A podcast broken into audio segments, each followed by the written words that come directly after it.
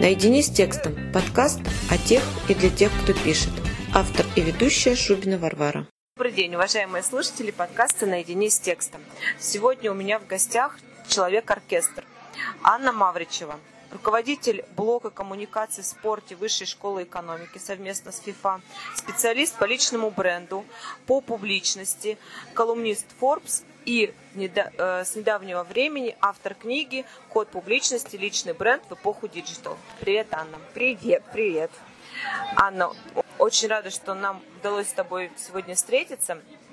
И для начала я задам свой стандартный вопрос. Кратко расскажи, пожалуйста, а, о своем профессиональном пути. У меня так много направлений деятельности, чтобы да. сказать про мой профессиональный путь. Но моя основная деятельность, конечно, это я спикер. А, мне недавно кто-то сказал, ну, сейчас модно быть спикером, там, ты еще лет пять побудешь и уйдешь в какую-то другую нишу. Нет, э, все остальные ниши для меня это скорее дополнительная история, а спикерство это там моя миссия, и я никуда от этого не уйду.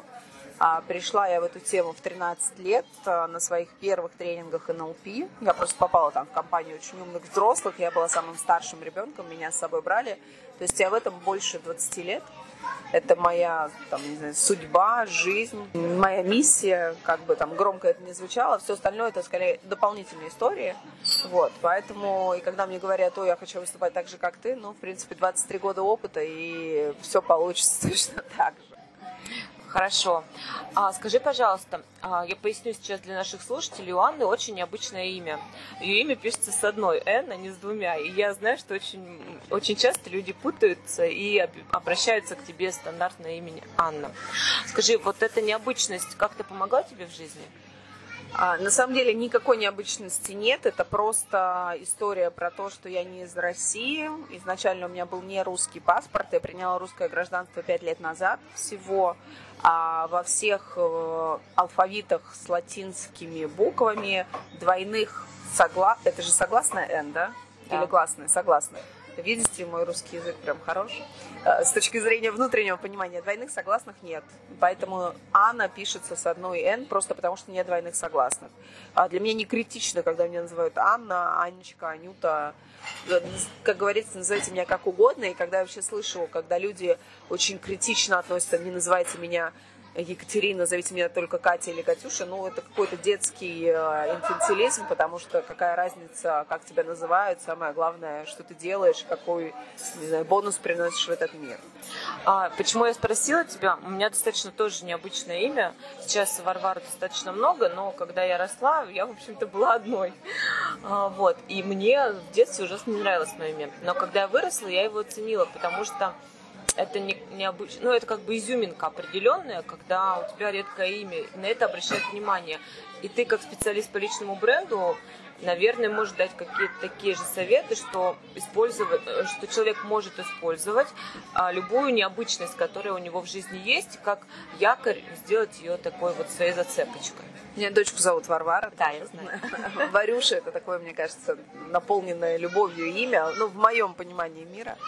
А, конечно, любая история, где вы не как все, если вы умеете грамотно это презентовать, э, это большой плюс в публичности, в позиционировании и в том, чтобы вас запоминали. Номер один вопрос в моей жизни, почему с одной «Н» э, крики в соцсетях неправильно написали э, анонсы и так далее, но зато люди запоминают меня на всю жизнь. Ну, после того, как они покричат, что сделали ошибку, как вы могли, э, передайте своим райтерам, что они профнепригодные, ну, там огромное количество всего, и когда я пишу о том, что так написано в паспорте, обычно после этого люди становятся моими такими последователями и начинают меня очень любить. Вот, ну, поэтому наверное, я люблю эту ошибку. Тут, наверное, главное, как ты реагируешь. Если ты реагируешь позитивно и адекватно, то да, ты можешь людей привести в свои последователи. Если начинаешь как-то агрессивно реагировать, то это нехорошо. Ну, вообще, в принципе, любая агрессивная реакция на что-либо – это показатель а, внутренней незрелости. Поэтому я не знаю, что в моей жизни может вызвать какую-то прям агрессивную реакцию мою, чтобы я там на кого-то наехала. А, я могу это сделать а, для того, чтобы в формате выделить своих, тех, кто меня защищает, когда на тебя нападают, нападают только тогда, когда есть большое количество большая группа поддержки. То есть хейтеры появляются тогда, когда есть большая группа поддержки. И иногда для того, чтобы активизировать свою группу поддержки, нужно немножечко поддержать хейтеров и дать им чуть-чуть э, мяса, на что среагировать. Вот. Это просто, это просто инструмент. Это интересный лайфхак. А, ладно, про хейтеров поговорим чуть позже, как с ними бороться и стоит ли это и делать. нужно ли, да. Да, и нужно ли. А, вернемся к теме бизнесов. Ты стала девушкой, которая ну, на, на падающем рынке книжном открыла Сначала один небольшой магазин в необычном формате, потом второй в Ярославле. Это достаточно успешный бизнес, насколько понимаю.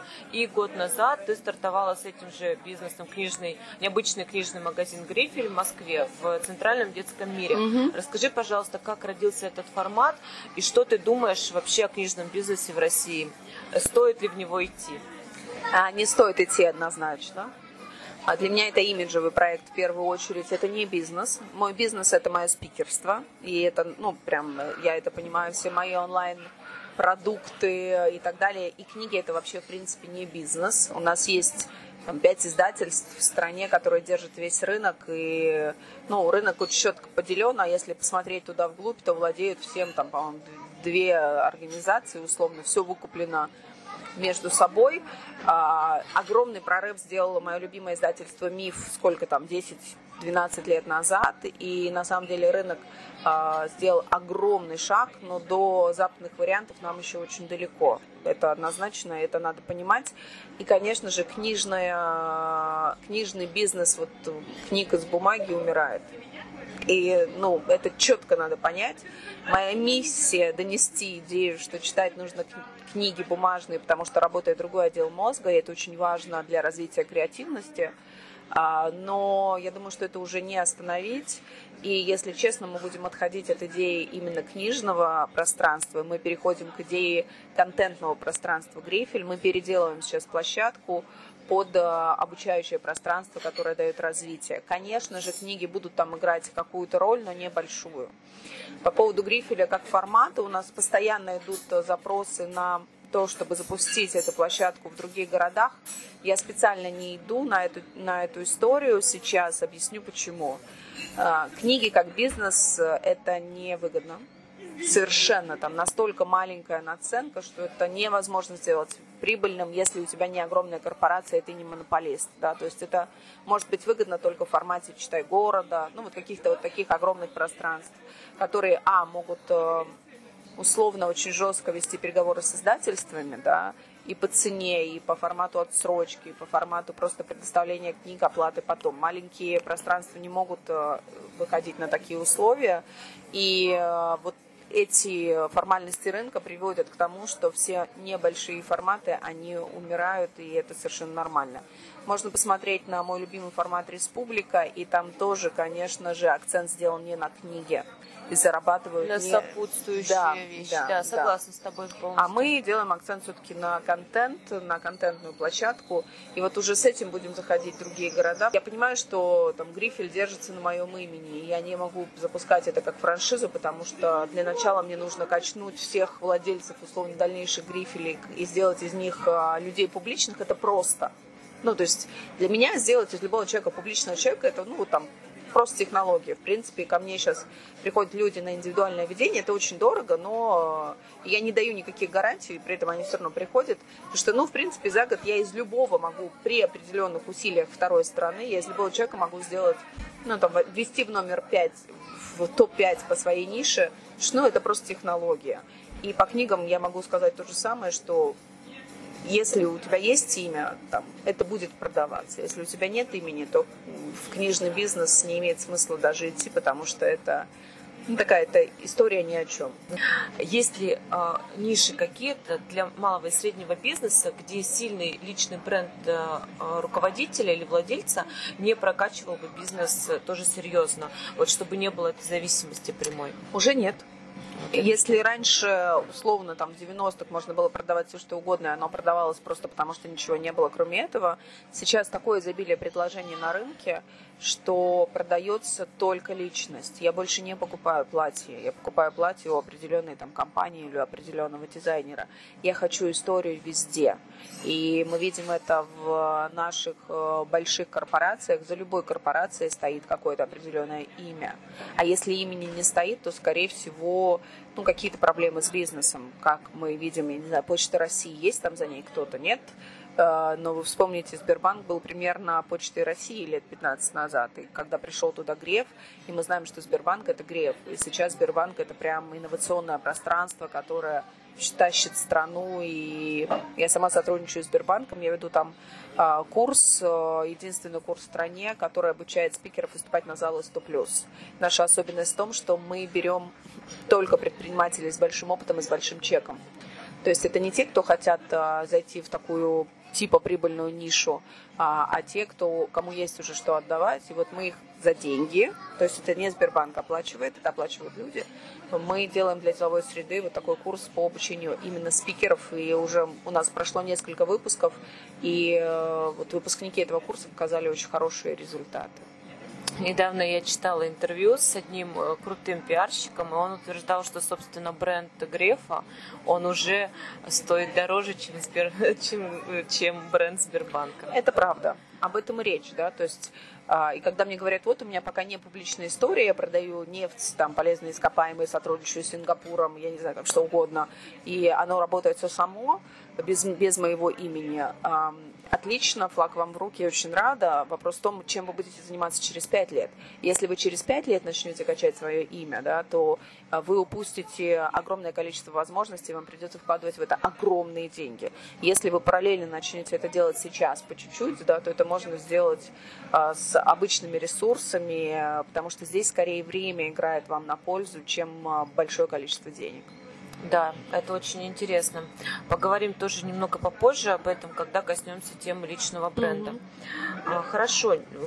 Скажи, пожалуйста, вы когда спускали грифель, у вас была, насколько я знаю, ориентация, во всяком случае, в Москве, это были нон-фикшн и детская литература. Это было тоже осознанно сделано? Возможно, это продается лучше всего сейчас. Либо ну, как-то по каким-то а, другим. Когда я открывала грифель в 2014 году, у меня была иллюзия э, догнать и осчастливить, что всем нужна бизнес-литература там и так далее. А потом я стала мыслить э, цифрами. Ну, не сразу почему-то, да. Ну, я человек творческий. А бизнес-литература, ну, вот те данные, которые видела я, я не могу гарантировать, что это так. Я думаю, что я даже видела оптимистичные данные, 3% от продаж книг. 3% от продаж книг. Что продается тогда? А продается детская литература, продается художественная литература, продается нон-фикшн. Ну, то есть э, есть эти топы, там можно посмотреть, но mm-hmm. там нет бизнеса в принципе.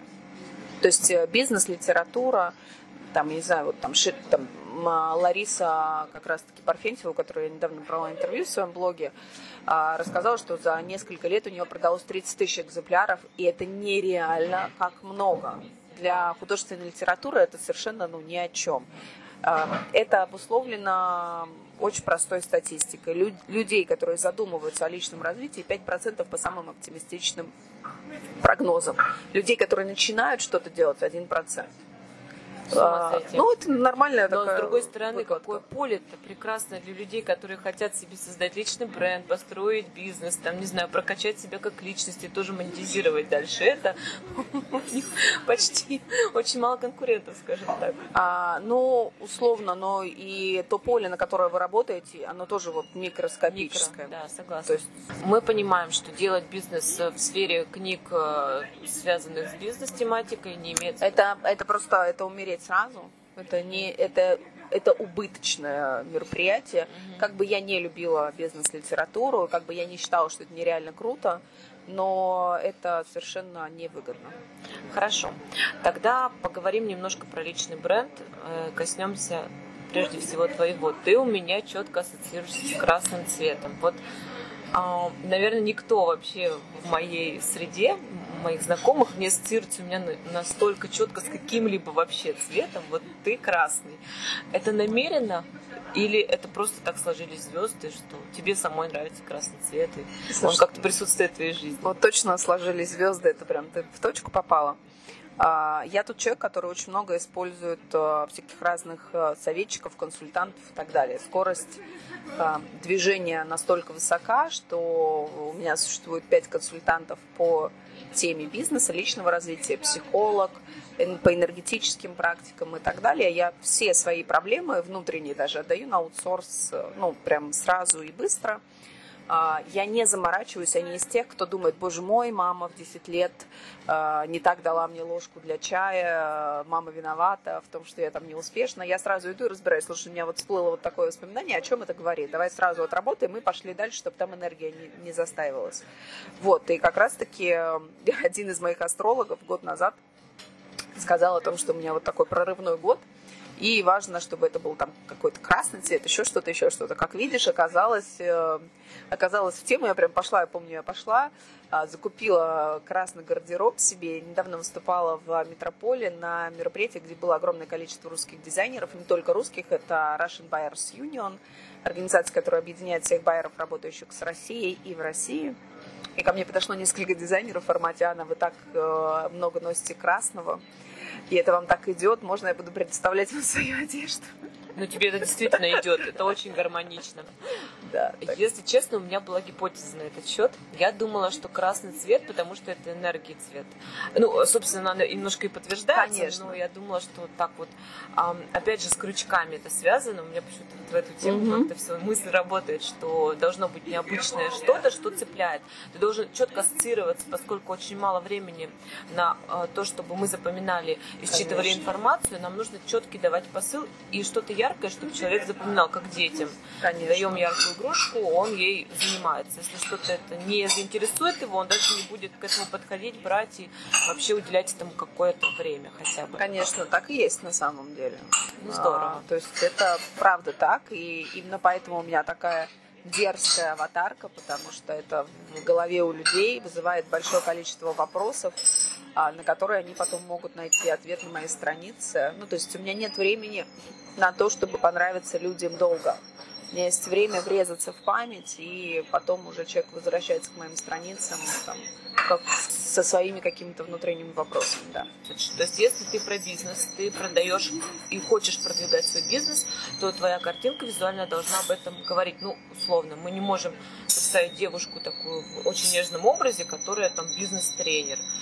И то же самое, бизнес-тренер на каблуках в милом платьице, это как-то не очень вяжется, это никто не будет воспринимать серьезно. Ну, я всегда на очень высоких шпильках выступаю. Это мой уже такой тоже часть моего образа. Я всегда выступаю. У меня целый гараж э, очень дорогих туфель, которые я люблю и которые я использую только на выступлениях. Вот. Э, но это на самом деле э, так. Еще такой важный момент, что невозможно сыграть что-то, кем вы не являетесь. Если бы я была романтичной девочкой с а, пугливым внутренним миром, а, то как бы меня ни одели, это было бы видно. И это основа личного бренда. Невозможно сделать из вас того, кем вы не являетесь. Нужно понять свои слабые и сильные стороны и именно их продвигать. Только в этом сила и только в этом есть энергия. Во всем остальном энергии нет. О, здорово. А, у тебя недавно вышла книга «Код публичности». А, если кратко, о чем эта книга? Эта книга, это там очень много личных примеров, но по факту это конкретная инструкция и схема по тому, как сделать из себя публичную личность. И я недавно встречалась со своим литературным продюсером а, Артемом Сенаторовым, и вот только что встречалась со своим а, дизайнером книги, который мне делал все иллюстрации, там, макеты и так далее. И от них обоих я услышала, и те, кто уже прочитал за ночь мою книгу, я слышала примерно одно и то же, боже, такое количество полезного материала на один сантиметр текста, и говорят, что читается очень легко. Я, конечно же, как любой думающий человек, дико всем недовольна. Мне кажется, что все можно было сделать лучше, но я понимаю, что своего внутреннего самозванца нужно просто как-то там усмирять.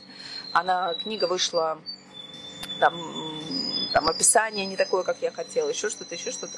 Но я четко понимаю, что это первый тираж, Вот, и мне, конечно же, приятно получать отзывы, что это сплошные инструменты, которые можно вот прям взять и применить, внедрить в свою жизнь и получить быстрый результат. То есть это такой набор инструментов, легко написанный через, такой, через такую очень устную подачу. Здорово. А кому ее стоит прочитать и почему? Ее стоит прочитать любому человеку, который задумывается о том, что ему мало того, что есть сейчас. А, любому человеку, кто хочет зарабатывать больше денег. А любому человеку, кто хочет понять, как это продвижение в соцсетях и с чего начать. Любому человеку, кто уже считает, что он крут в соцсетях, и понять вообще, а за счет чего я стал крут и как это можно усилить. Это просто инструменты, которые можно легко внедрить а, для повышения собственной популярности. Ну, то есть у тебя нет э, выделенных каких-то групп, ну, условно, не знаю, ориентации на конкретного человека, на конкретный сегмент, там, не знаю, малому и среднему бизнесу, маме в декрете. То есть, в том-то и дело, я смогла, нет. я смогла разработать всех. методику, которая позволяет одинаково успешно работать на политика, на маму в декрете, на предпринимателя среднего, высокого, маленького, начинающего, на студента, на школьника – то есть мне все равно, что продвигать. Я могу продвигать губернаторов, могу продвигать стадионы. И это работать будет одинаковые инструменты и там, и там. И да, и причем в разных странах. Я преподаю в разных странах. Вот только что у меня прошла мастерская в Вильнюсе, там были люди из шести стран. Я очень много работаю с Европой, я очень много работаю с Казахстаном. Я работаю с Марокко, ну, вот с большим количеством стран, там, мы считали недавно 27 стран, и везде все работает примерно одинаково. Есть иллюзия, что, так как я сама жила в большом количестве стран, я свой опыт такой международный смогла привнести вот в свою методику продвижения. И она работает везде одинаково. Здорово, это здорово. То есть ты немножко человек мира получается. Да нет, я люблю Россию, я живу в России. Я считаю, что лучшего места для легкого продвижения, чем Россия, не существует. Почему? Голубые океаны? Ты знаешь, у нас настолько все тихо, аккуратно, не вылезай, не выпендривайся. И мы настолько любим людей из других стран. Ни в одной стране мира ты не построишь э, такую легкую карьеру, как в России, если ты из другой страны. И при этом в России, если ты закончил какой-нибудь университет, я не знаю, там в Англии, в Израиле или в Америке, твоя зарплата сразу умножается на три просто потому, что ты... Мы со времен еще Петра, мы любим все заграничное. Да, мы не любим то, что местное, понимаешь? Нет пророков в своем отечестве. Нет пророков в своем отечестве, это правда, на самом деле. Вот, поэтому это такая специфика России. Поэтому здесь очень просто делать карьеру. Первое, второе, все места свободны. У нас настолько кадровый голод, что просто дикие. Просто вот займись чем угодно, все будет золотая жила. Ты второй спикер, который слово в слово повторяет вот эту фразу про кадровый голос. Да, действительно так. Хорошо. А скажи, пожалуйста, почему книга родилась именно сейчас? Э, созрела внутренняя потребность э, поделиться этим опытом, э, накопились инструменты. Почему именно сейчас? А, я спланировала написать книгу пять лет назад. Три года назад мы вместе с Катей Питерсил сидели в Ярославле, я прям помню, пили кофе и ставили себе планы, что мы за три месяца напишем книгу, потому что уже пора. Вот, а, ну, это я прям со, со смехом вспоминаю, даже Катя, Катя посмеялась по этому поводу.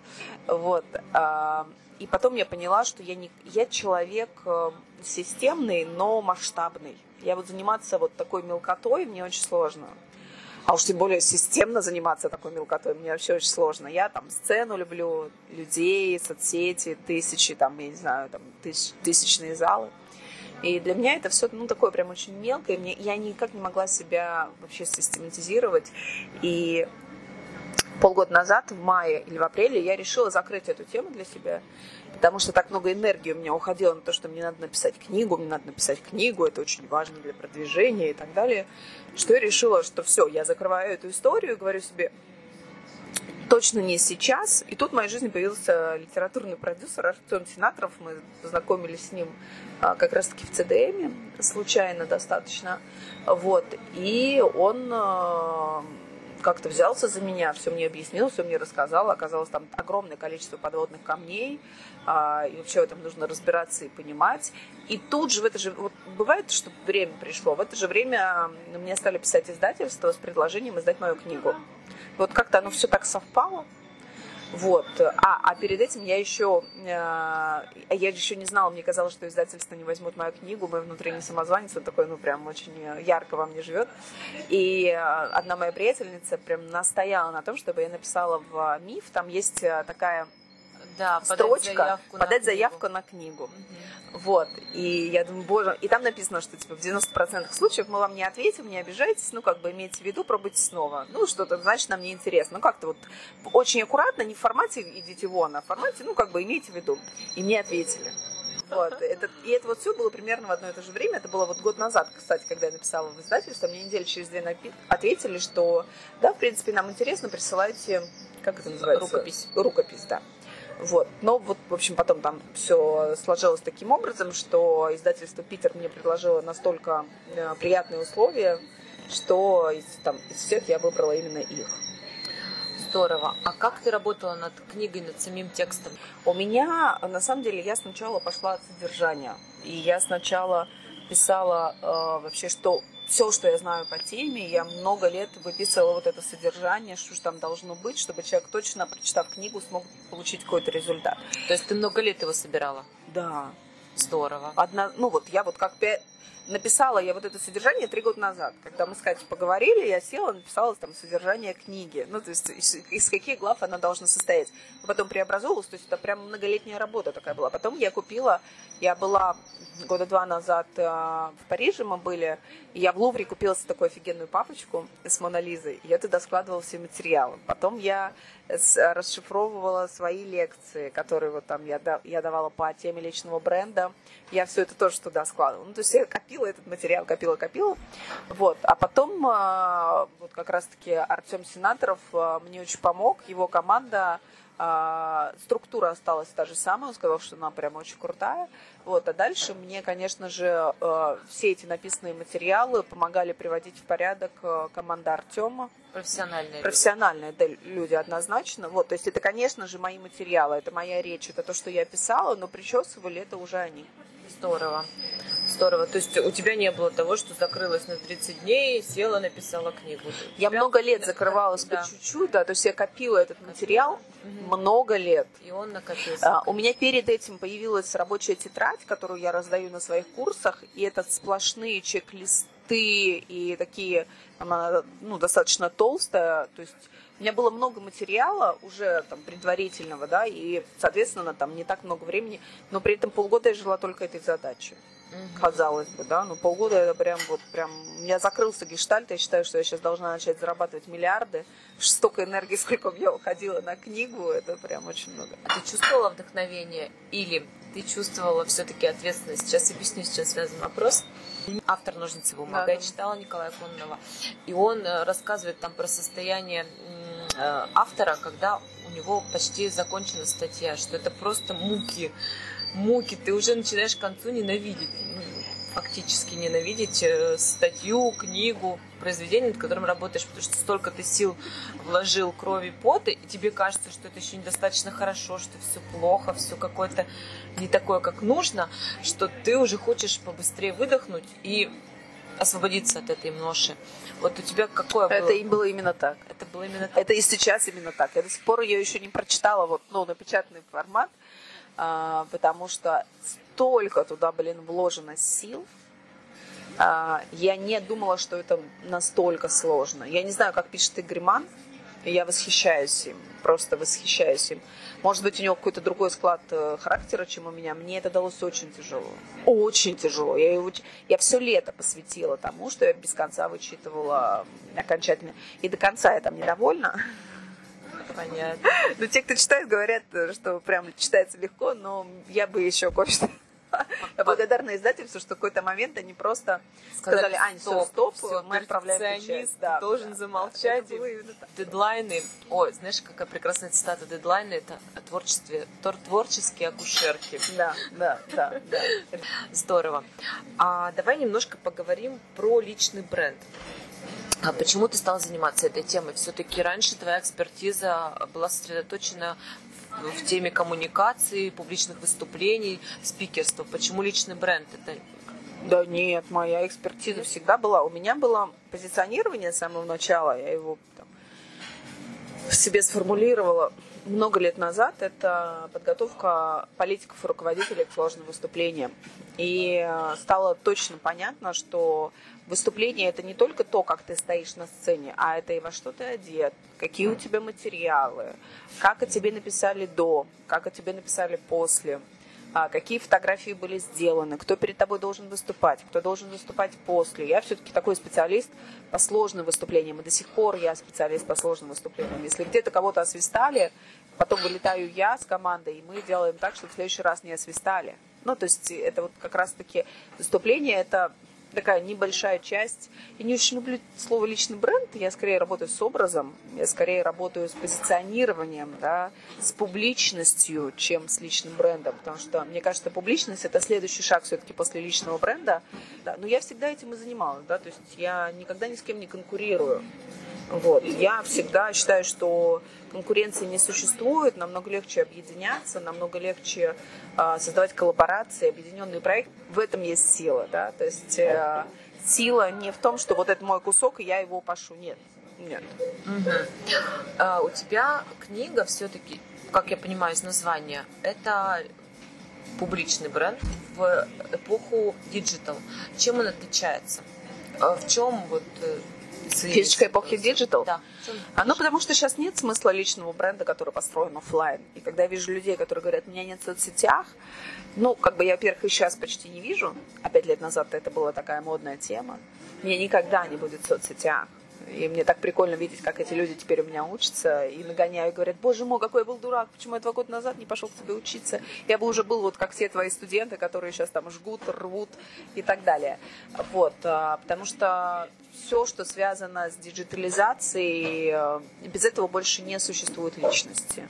И я как раз-таки про то, как простроить все каналы коммуникации. И офлайн, то есть всю базу мы делаем офлайн. Это внешность, это позиционирование, это нетворкинг, это э, то, как вы одеты, ну там много-много всего, это про что вы, это ваше уникальное личное предложение и так далее.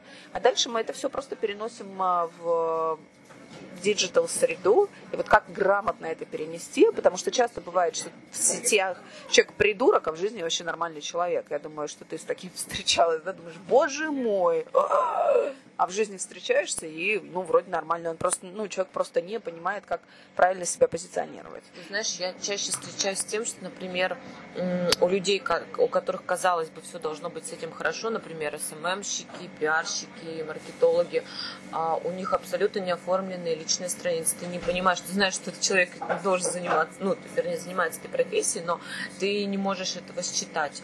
То есть там котики, ромашки, дети, что-то еще, но все помимо профессии. Это немного странно, мне кажется. Соцсети это бесплатный, э, бесплатная база лидов да? бесконечных, да, вот. Но когда человек, мне, я все чаще вижу людей, которые занимаются позиционированием в соцсетях, в кавычках, а, а при этом у самих соцсети, ну, прям выглядит крайне странно, вот, да, я об этом Но говорю. Сапожник без сапог. Я бы к таким специалистам не пошла, потому что если ты умеешь делать, то у тебя тоже будет нормально. У тебя не будет странно. Ну, то есть, если ты реально профессионал, у тебя будет нормально. Вот. Ну, как минимум, да. А, а если у человека странные профили в соцсетях, ну, значит, он не такой большой специалист. Скажи, а вот текст, э, насколько важную составляющую играет вот в этом правильном позиционировании себя в соцсетях, продвижении? А стоит ли ему уделять внимание какой-то особой? Ну вот если брать условно визуальную составляющую и тексты, то, конечно, к сожалению, намного важнее визуальная составляющая. Намного важнее быть красивым, чем умным. Сейчас объясню, что я... Ну да, очень обидно, но в нашей стране, и вообще на самом деле во всех странах, это иллюзия, да, что где-то на Западе это не имеет значения, кроме Израиля. Кроме Израиля, да. В Израиле чем ты помятие, да, тем ты как бы прикольнее. Но там тоже, ну, то есть это тоже визуальное оформление, только там с другой стороны совершенно непонятный нам. Вот. Э, и, соответственно, классно, когда ты классно выглядишь как профессионал, твой чек выше, чем если ты и, условно, если ты классно выглядишь и не умеешь писать, то чек выше, чем если ты умеешь писать и не умеешь классно выглядеть. А, вот корреляция такая, поэтому, но большого продвижения без текстов, это скорее, когда мы уже идем в глубину, в профессионализм, в экспертность, Конечно, тексты очень нужны. Ну, да, потому Без что этого как никак мысль просто. ты донесешь, Да, говоря. однозначно. Но если мы берем визуальный контент и тексты, визуальный контент более важен в общем восприятии. Опять же, да, если у тебя классный визуальный контент и тупые мысли, ну, это тоже сразу видно, и далеко ты на этом не поедешь. Ну, условно, там на 70% важен то, как, как ты выглядишь, и на 30% важны тексты, но это те 30%, которые формируют твою экспертность. Здорово. А скажи, а где брать темы?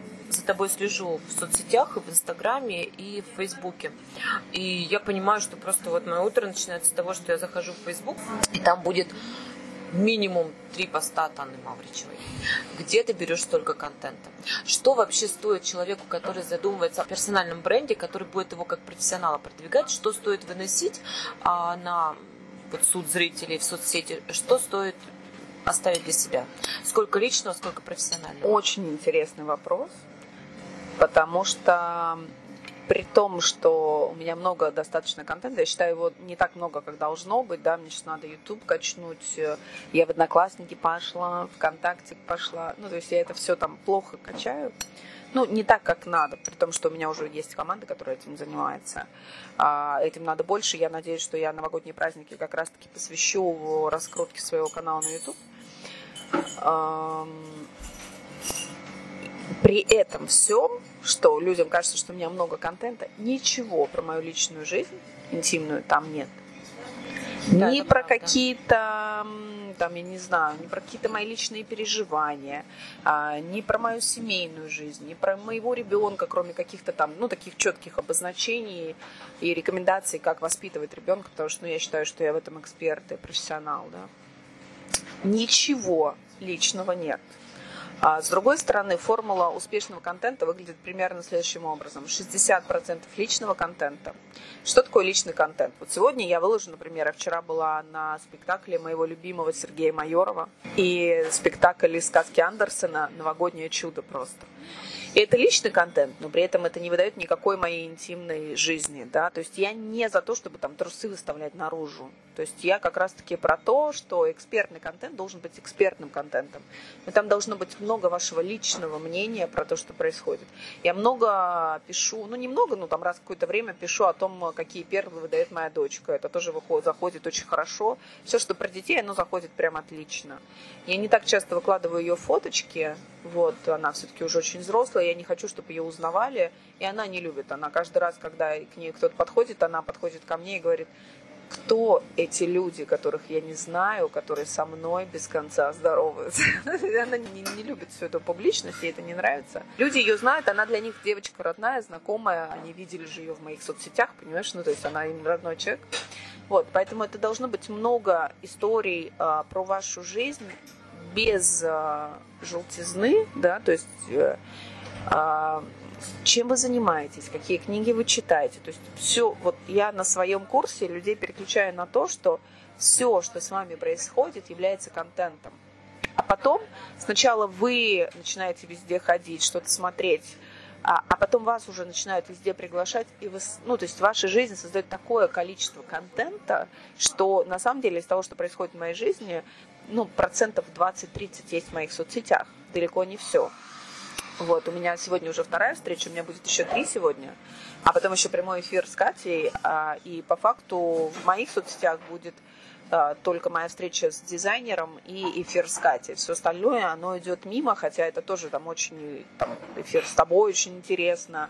Там, а, дальше у меня встреча с человеком из Казахстана, который прилетел ко мне на консультацию, тоже очень интересно. Я вот это все не выкладываю, хотя можно было бы. Вот, э, 20% это должно быть экспертное мнение других людей, это перепосты полезные, это интервью с интересными людьми, это перепосты каких-то статей по вашей теме и 20% рекламы не прямой, а описание того, что вы делаете. Вот если это будет примерно вот в таком соотношении, это будет интересно. И мне говорят, не надоем ли я людям? Нет. Если в вашей жизни реально происходит что-то интересное, это наоборот вызывает такое желание, а почему бы я не мог это сделать, да? А к тебе часто, ты часто слышишь вот такое возражение от своих клиентов? Моя жизнь неинтересная, вот вам, Анна, легко, вы такая яркая, у вас там жизнь наполнена, пять встреч за день, а вот мне нечего рассказывать. Я вот Однозначно.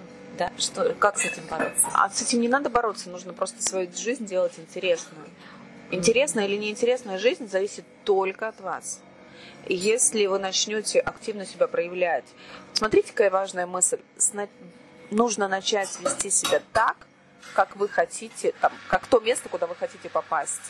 И я вот сейчас, у меня есть вот эти форматы выездных мастерских, где я людей так в очень ограниченном а, кругу качаю на публичность, да. Вот следующий у нас будет в апреле в Турции, мы, например, поедем. Я думаю, что тоже будет много стран. Ну, большая география у нас обычно. Не так много участников, но очень много стран приезжает. Как раз для людей возможность там, общаться со мной напрямую. 24 часа в сутки, несколько дней. Вот.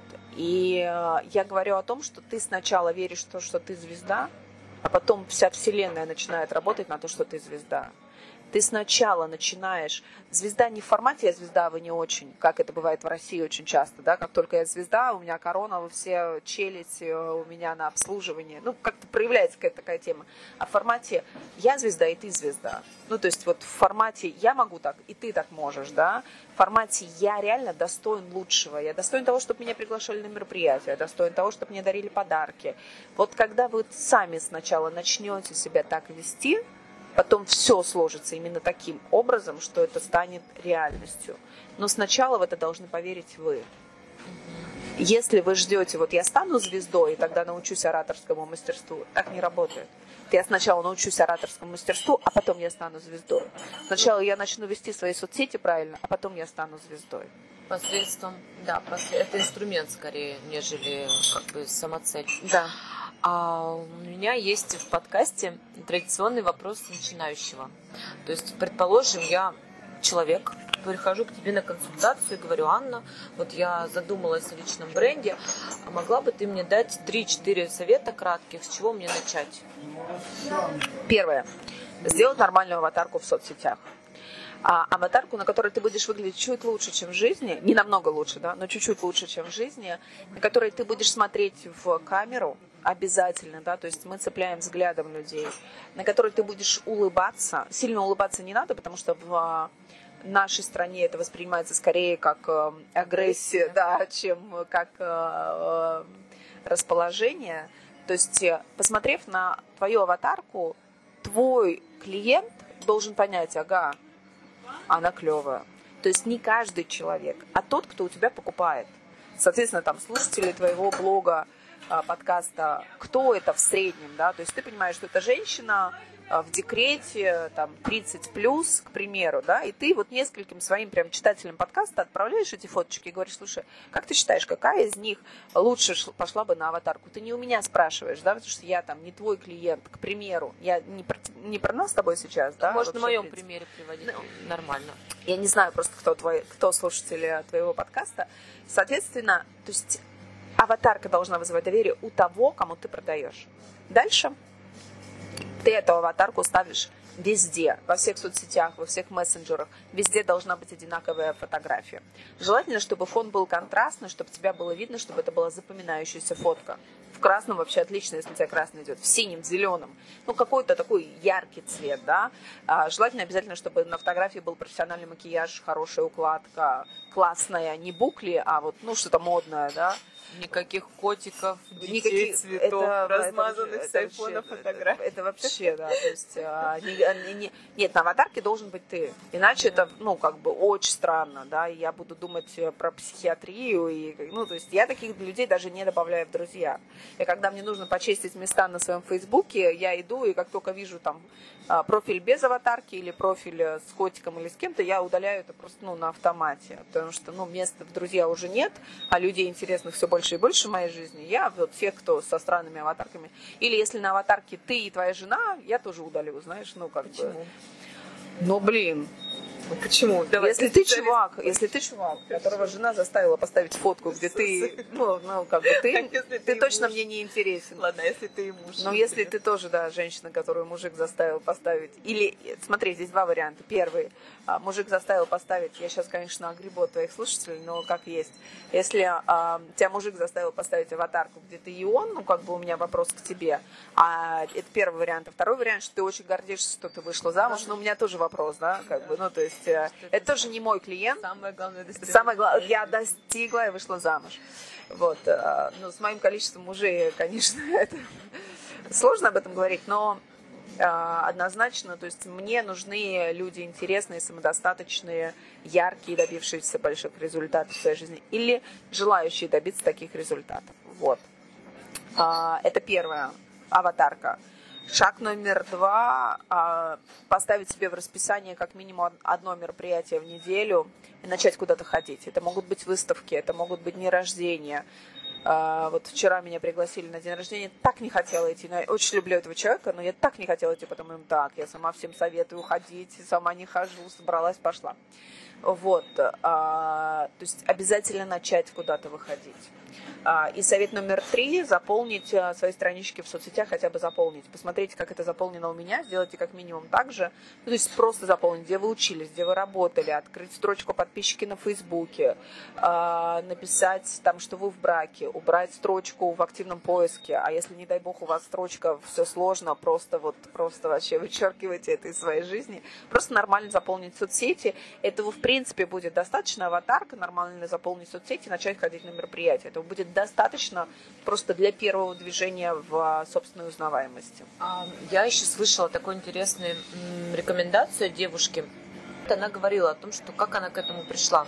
Она стала себя заставлять хотя бы раз в неделю писать что-то по теме своей профессиональной деятельности. Сначала ей давалось это крайне сложно. Потом она поняла, что контент как-то рождается. У нее просто взгляд поменялся, она стала видеть а, поводы новостные, то, то, из чего можно сделать хороший контент. И так она пришла уже к тому, что два раза в неделю, три раза в неделю, четыре раза в неделю, каждый день у нее уже появлялся контент для поста в Инстаграм А. или в соцсети. На самом деле, чем больше вы дадите полезного профессионального контента на своей странице, тем больше будет повышаться ваша экспертность. И я слышала такое мнение, ой, зачем ты там так много материала выкладываешь, лучше сдай это в какой-нибудь платный ресурс, чтобы люди за это платили. Мне не жалко. У меня так много контента, реально. Ну, то есть в своей теме, в теме публичности, узнаваемости личного бренда нет темы, которую я не знаю. Я возьму взять человека, я могу взять человека и собрать его новым, и, ну, там, ну, я любую ситуацию могу разложить на там, три шага. Вот, поэтому мне не жалко. Если вы начнете демонстрировать, что вам не жалко, то людям станет понятно, что у вас много контента. И даже если у вас его пока немного, используйте это время, чтобы изучать что-то новое и тут же это отдавать. Чем больше вы отдадите, тем больше вы получите в обратку. Хорошо, согласна с тобой. Э, Тогда вот еще какой вопрос. А, Например, человек, э, да, понял твои советы, говорит, окей, классно. Какую мне площадку выбрать лучше всего, как эксперт в построении личного бренда в digital? Что бы ты советовала? Все сразу брать соцсети, либо сосредоточиться на какой-то одной, продвигаться там? Чем больше вы на себя возьмете, тем больше шанс, что вы все бросите. Поэтому я, я рекомендую начинать с той площадки, где есть ваши клиенты. Вот, э, соответственно, если вы понимаете, что ваши клиенты сидят на Facebook, то это Facebook. Если ваши мамочки сидят ВКонтакте, идете в Контакт. И потом постепенно добавляете другие площадки и делаете там точно такой же контент, как и на первой площадке. А у тебя в Инстаграм сейчас, неделю назад, было 72 тысячи подписчиков. Сколько времени ты тратишь э, в день на продвижение в соцсетях? Я много времени трачу, на меня не стоит ориентироваться. Э, Вот, э, я трачу много времени, работает там на меня еще человек, я сама пишу все посты. Вот, но где-то я даже могу посмотреть, я в Инстаграм время от времени смотрю, сколько времени я там провожу, ну где-то час-полтора я провожу в Инстаграме, э, только в самом приложении. Я не использую никакие сервисы там масс-фолловинга, масс-лайкинга и так далее, у меня ничего это не работает, но это прям То много. есть у тебя органический трафик? Да, но это прям много. Да, для Это органического трафика это прям много. Нет, много времени. А, много ну времени. и много подписчиков, если честно. А, много времени. Ну, у меня нет, у меня есть там реклама у блогеров, еще что-то, кто-то про меня просто так пишет, с кем-то я договариваюсь на каких-то других условиях, еще что-то. Я принципиально не беру никакую рекламу. Для меня это прям важный момент. А Да, В смысле, сама не рекламируешь? да в смысле сама не рекламирую, да. То есть те, о ком я пишу, это реально там мои любимые люди. Вот, я пока не зарабатываю на своем блоге, напрямую я имею в виду, да. Вот, но это, честно, это много, много и тяжело. Не возникает желания все выключить, и отдохнуть какое-то время от социальной вот этой активности? Слушай, у меня нет. Я так люблю все то, что я делаю, и делаю только то, что люблю, что все, что я, все, что меня начинает напрягать, и даже если это прибыльный проект моей жизни, я их убираю в своей жизни, да, а, переформатирую, переделываю и так далее, что, ну, не знаю, да, наверное, мне надо начать отдыхать. Наверное, там, моя мама сейчас верещит, что мне надо поехать в санаторий. А, и да, наверное, я как-то там поеду и как-то этим займусь. Но я реально так кайфую от своей жизни. Вот все, что мне не нравится, из моей жизни тут же уходит. То есть я настолько себя люблю, что я не напрягаю себя ничем. Ни в личной жизни, это не говорит о том, что я там не вкладываю какие-то усилия. Да, я вкладываю усилия, но если я понимаю, что что-то вот там прям меня не радует, оно из моей жизни уходит. Здорово. А, возможно, ты сталкивалась еще вот с какой историей, когда люди а, выходят э, в социальное поле, вот, э, в социальные сети, очень часто их тормозит то, что они боятся хейтеров. Мы об этом уже сказали в начале. А как преодолеть этот страх? Это ну, просто про напряжение. Номер один э, момент, что у вас не появится хейтеров, пока вы не делаете ничего полезного. И очень серьезного. Вот, предположим, они появились. Ну, а я вас поздравляю, это повод отметить. Да, это повод отметить. Мне предлагали даже стартапы на тему создавать хейтеров, потому что, ну, как только у тебя появляется хейтер, это возможность, это говорит первое о том, что уже есть э, поле последователей, не появляются хейтеры там, где нет а, плотного сообщества. Вот, поэтому иногда это даже стоит подспровоцировать немножечко, потому что если ты весь такой розовый, ну, у меня очень мало негативных отзывов, прям, ну, для моего объема прям очень мало, да, и когда они появляются, я прям их холю лелею и везде показываю, чтобы немножечко подпробудить своих э, последователей, ну, слушателей, зрителей там и так далее, активи- подактивизировать. Ты знаешь, это вообще уникально, потому что буквально недавно тоже я слушала подкаст, а, и там молодой человек сказал, что если он даже видит, мне просто так понравилась эта фраза, если он даже видит намек на, э, на то, что кто-то сомневается в его гениальности, он человека банит. Не то, чтобы там какие-то негативные отзывы. Я баню всех.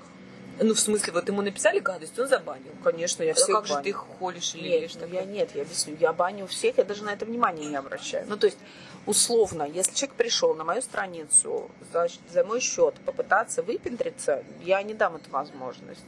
Лет пять назад, когда я еще там только начинала свою публичность и так далее, я еще пыталась людям что-то объяснить. Когда человек пришел на твою страницу поговорить э, на тему какой то там плохой, ну, как бы за мой счет попиариться не удастся однозначно. Вот, э, поэтому я баню однозначно сразу. Но если до меня там доходят слухи, что где-то что-то про меня плохо написал, я, конечно же, это тут же подниму, использую для а, ты того, в этом чтобы... смысле? Конечно, я же тут же из этого сделаю пиар-акцию. Я очень им, им благодарна, я очень их люблю, я посылаю им лучи добра, любви и всего остального, потому что это те люди, которые помогают вокруг меня создавать плотное сообщество. Здорово. Я прям, ну, то есть это же, это же подарок. Ну, то есть, если бы этого не было, это стоило бы придумать, создать и сгенерировать э, для того, чтобы объединить вокруг себя как можно больше людей. Классно, это такой классный лайфхак, как не бояться хейтеров, как их полюбить. Не, я, ну, я прям люблю. Я даже больше скажу, я недавно там, ну, год назад где-то выложили в Грифеле в Ярославле а, какую-то афишу со мной, и кто-то написал, э, да кто она такая, там, чё, ну, что-то там, что-то. А, раньше я бы там человека удалила бы этот комментарий, ну, там, лет пять назад, забанила бы там и гидом. Сейчас я, не, я, я никак не отреагировала. Я, там, я, мне даже лень было удалить этот комментарий. Ну, то есть я прям вот, ну, как бы это настолько становится Неважно? Неважно, да. Наоборот, это показали, ну, прям это клево. Ну, потому что ты, скорее всего, уже, ну, если можно использовать такое слово, заматериала. То есть ты понимаешь, что ты Однозначно. уже достигла своих высот, с профессионализмом все прекрасно, никто там тебе вообще не может ни на что указать, ни на какие-то ошибки. И ты себя чувствуешь максимально комфортно. А когда человек только начинает двигаться в этом направлении, Баньте его, конечно, всех. ранит. э, Баньте всех, вот. Прям я, баньте я, я за всех. это же. Не-не, я За любой намек на баньте нет, на- всех. любой намек на то, что вы не гениальны, всех баньте. Я прям этот, разрешаю. Я за. Здорово. А тогда перейдем к последнему вопросу. Все больше людей дела, людей из бизнес-сферы приходит к тому, чтобы написать свою м, книгу. по какой-то теме, которая им близка профессионально. Как ты думаешь, почему? Э, э, почему так? Ну, это у нас у советских людей, когда у тебя есть книга, значит, ты крот. Ну, то есть это такая визитка, на самом Визитка? деле, да. А это не элит-магнит случайно? Разве он не приносит ли? Это не лид-магнит, это уже скорее трипвайер, который вот э, за маленькую стоимость. Да, конечно, это воронки продаж, это отличная, отличный момент воронки продаж, который за небольшие деньги показывают, позволяет людям с вами познакомиться.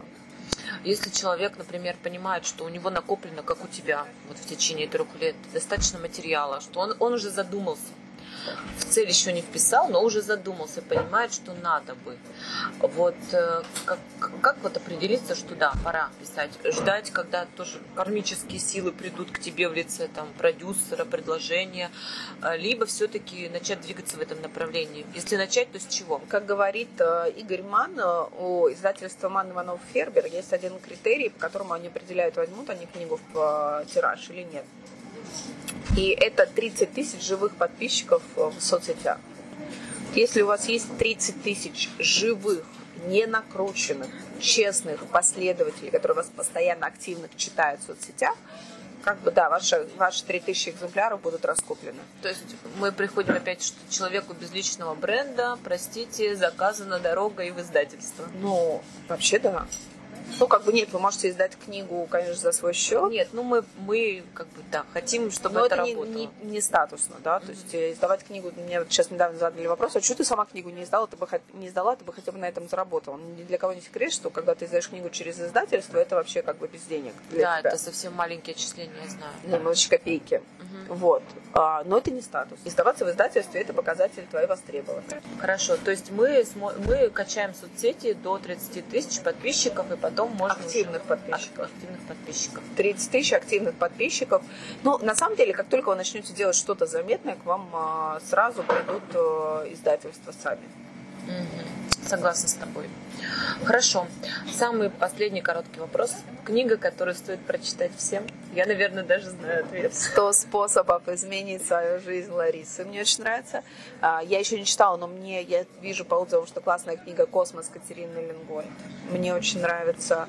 А, Я считаю, всем нужно прочитать «Атлант расправил Плечи. плечи». Это просто классика которая, ну, прям всем-всем-всем... а, Да, блин, так много классных книг, я так люблю, я так люблю книги.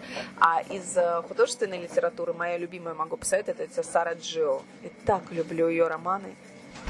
Это, ну вот, для таких романтичных э, женщин, мне кажется, прямо такая классная история. Хотя мужчины тоже читают и тоже им очень нравится. Вот прям мои рекомендации.